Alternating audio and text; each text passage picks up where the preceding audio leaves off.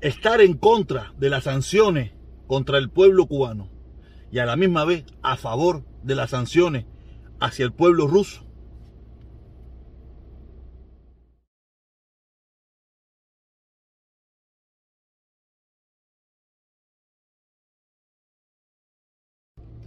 Oye tú, que no te gusta lo que digo, y a ti, que a ti te gusta lo que digo. Saludos, buenos días, buenas tardes, buenas noches. Gracias por estar mirando el video. Muy interesante. Hoy tengo una reflexión bastante complicada para mí y estoy seguro que para muchísima gente también. ¿Ok? Quiero, quiero decirles gracias, por favor, a todos, que lo que está... Se dan cuenta lo que les estuve explicando es, es cuando me siento aquí. Parece que la, la posición, que la postura que yo tomo hace que empiecen a salir los gases acumulados en el abdomen volvemos a retomar el tema, porque estos gases no me pueden sacar todos los días la misma bobería, ¿no? Eh, ¿Y qué estás hablando yo? Tú ves, los gases me sacaron de la talla esta, de, de, lo que yo estaba hoy, que es bien interesante lo que les quiero hablar, ¿ok? Por eso les voy a pedir, por favor, suscríbanse, que vamos para arriba como la espuma activen la campanita para que le lleguen las notificaciones porque me tienen, eh, me tienen, me tienen bien jodido, me tienen bien jodido, las notificaciones no están llegando, todos estos envidiosos de la dictadura, toda esa gente que, que, que, me detesta, tú sabes, esa gente están ahí, ahí, ahí dándome dislike, dislike, dislike, dislike, reportándome el canal, dislike, dislike, dislike, reportándome el canal. Y por eso es que no le está llegando a usted, que sí le gusta esto, o que tan siquiera quiere escucharme, porque usted quiere escuchar a ver qué, qué mierda habla de protección. Ni tan siquiera le está llegando por eso. Por eso le digo, suscríbase, active la campanita, denle un like al video y si puede, únanse, únanse al canal. Ya que yo no estoy haciendo directo y no hay posibilidad de superchat, esa pila de cosas, por lo menos una si me da una colaboración pequeña ahí, pero tú sabes, por lo menos, por favor, tú sabes, estamos aquí activados. Ok, entonces, ahora vamos. Ay, espérate un momentico, espérate un momentico, espérate un momentico. No, no. Mejor, ahora vamos a lo que venimos. Quiero empezar, quiero empezar eh, hablando. Ese tema no lo tenía, tenía un solo tema, pero me acordé ahora mismo. Quiero empezar hablando de, de, del el discurso de la, de la nación ayer de Joe Biden. Un discurso muy interesante, que siempre es igual. Todos los presidentes son igual. Todo el que piense que lo que se estaba diciendo en el discurso de ayer es lo que se va a hacer, ese no sabe nada, lo que está, lo que no sabe, no, no sabe lo que escuchó. No sabe lo que escuchó. Lo que, lo que, yo se los voy a explicar qué es lo que, qué es lo que pasa, por qué es esa cantidad de palabras y toda esa cantidad de cosas.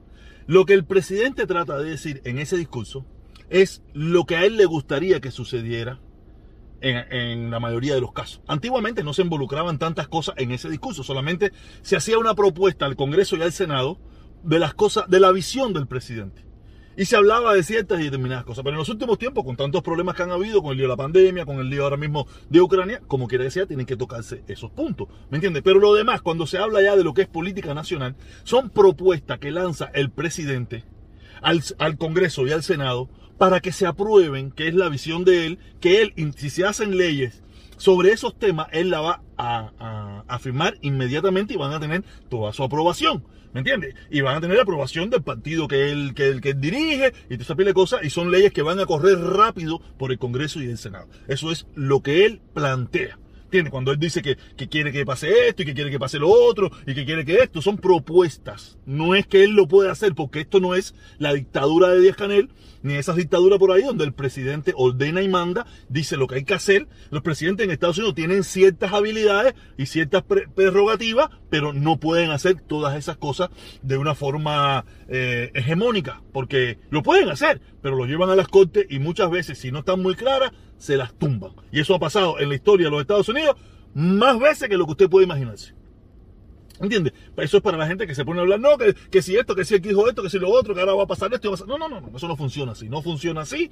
Es bastante complicado, es un discurso un poco fantasioso, es una realidad de lo, de lo que la visión del presidente. Eso, lo que si usted escuchó ayer el discurso de la, de la Unión de los Estados Unidos por Joe Biden, lo que usted escuchó fue la visión de país que quiere el presidente eh, Joe Biden.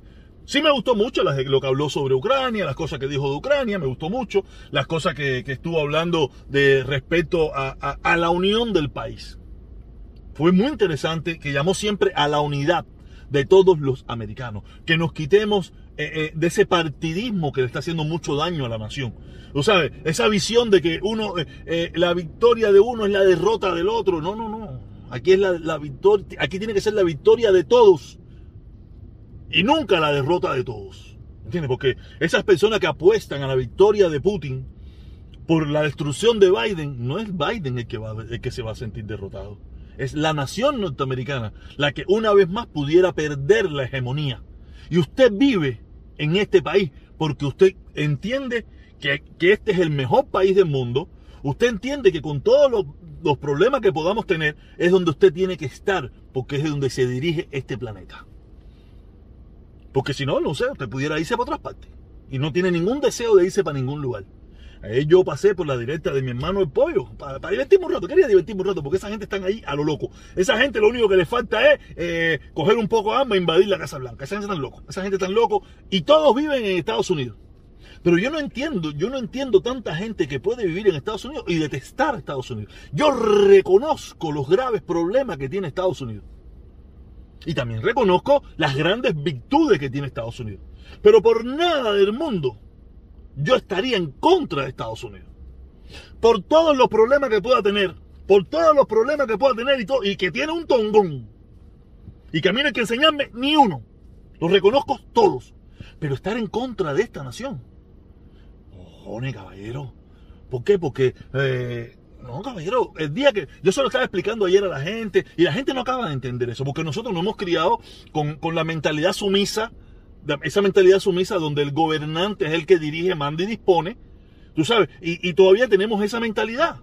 Y yo no quiero, me la quité mucho, ¿no? Yo me la vengo quitando hace poco y todos los días trato de quitármela un poquito más. O sea, nos criamos con esa mentalidad, pero los Estados Unidos tienen otra mentalidad. Los norteamericanos tienen otra mentalidad. Tienen la mentalidad de imperio tienen la mentalidad de imperio, de romperle la cabeza a quien tenga que rompérsela, porque ese me la va a romper a mí.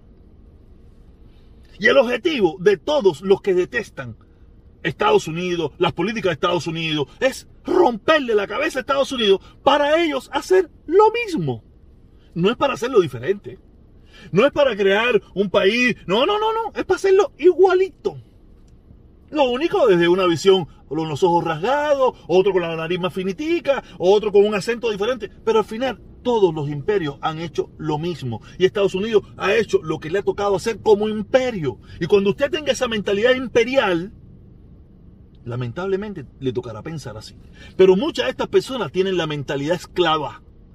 Todavía se ven como los sumisos. No, no, yo me yo me, yo me, yo, yo soy imperialista también.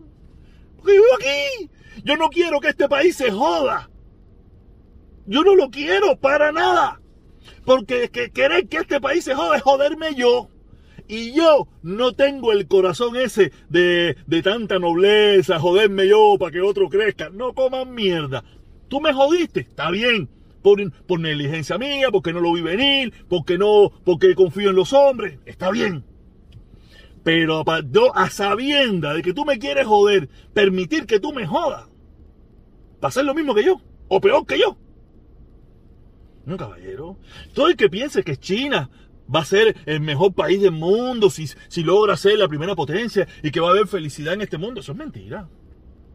Si usted piensa de que Rusia va a ser la hegemonía y va a haber felicidad en este mundo, eso es mentira. Vaya a esos países y dígame si en esos países hay esa felicidad que ellos, que usted piensa que hubiera en el mundo, si esa gente fueran los, los, los líderes, harían lo mismo o peor. Y si haciendo lo mismo, entonces mejor me quedo donde yo vivo, que lo siga haciendo. ¿No te gusta? Ah, entonces, oye, ustedes tienen, toda esa gente que, detestan todo eso, tienen el derecho de largarse también, pero no se van a largar, porque ellos no quieren dejar de vivir en el imperio. Ellos lo detestan, pero no pueden dejar de vivir en él. ¿Ok? Ese es el primer punto de este video. El segundo punto es muy interesante, es muy interesante el segundo punto. Porque cómo, cómo se concibe, ¿no? ¿Cómo se concibe que uno, siendo una persona que siempre ha estado opuesto a las sanciones que ha hecho el gobierno de los Estados Unidos, mi gobierno, al, gobierno de Cuba, pero todos sabemos que quienes sufren las consecuencias es el pueblo cubano. Eso lo sabemos todos, que los gobernantes no sufren, los, poderes, los que tienen el lo que detestan, el, lo que detestan, lo que detestan. Eso mismo, en el poder en Cuba no pasa ningún tipo de trabajo. O, el trabajo que ellos pasan es otro, no es que pasa el pueblo cubano. ¿Cómo ese tipo de personas, que en este caso soy yo, puede a la misma vez aprobar o ver con buenos ojos que también se haga lo mismo con Rusia? como lo que está pasando ahora mismo, que se le están haciendo cientos de miles de sanciones, un tongón de sanciones al gobierno de Rusia, pero todos sabemos que quien verdaderamente va a sufrir esas consecuencias es el pueblo ruso. Y ese pueblo ruso ha demostrado hasta la saciedad de que no está de acuerdo con lo que está pasando. Pero ¿cómo se le pone fin a estos gobernantes que, eh, que, imperiales que quieren, que quieren dominar a su propio pueblo a costa de, sus ideales, no los ideales del pueblo. Porque todos sabemos que, lo, que todo el que conoce un poquito sabe que los rusos son pro-europeos y le encanta la sabrosura. Lo único malo que en su país, en su país no lo han hecho tan bien y a veces ellos están en la encrucijada ese, que aquello que teníamos antes era mejor, porque lo que tenemos ahora es malo, pero que lo que ustedes tienen ahora no tiene nada que ver con lo que pudieran tener si lo hubieran hecho bien. ¿Me entiendes? Y por eso es un poco complicado estar en eso. ¿Cómo, ¿Cómo, yo estoy en contra de que se le haga a Cuba y a la misma vez a favor de que se haga en Rusia? Eh, es complicadísimo. Y, y, yo me encuentro en esa encrucijada. Pero ¿cómo se le para, cómo se le pone un freno a estos gobernantes dictatoriales, hegemónicos? Eh, ¿Cómo es la otra palabra que yo digo? Mm, Cuba es un... Se me fue la mente, o sea, a mí se me van las cosas de la mente. Tú sabes, eh, ¿cómo tú le pones un freno? ¿O hay que dejarlos que hagan lo que le dé la gana en detrimento de su propio pueblo? Por tal de que su propio pueblo o mi propio pueblo, que estamos hablando del mismo caso, de mi propio pueblo, también pase ese trabajo. ¿Cómo se para? ¿Cómo se frena cuando esa gente usted se da cuenta que no le interesa lo que opina su pueblo?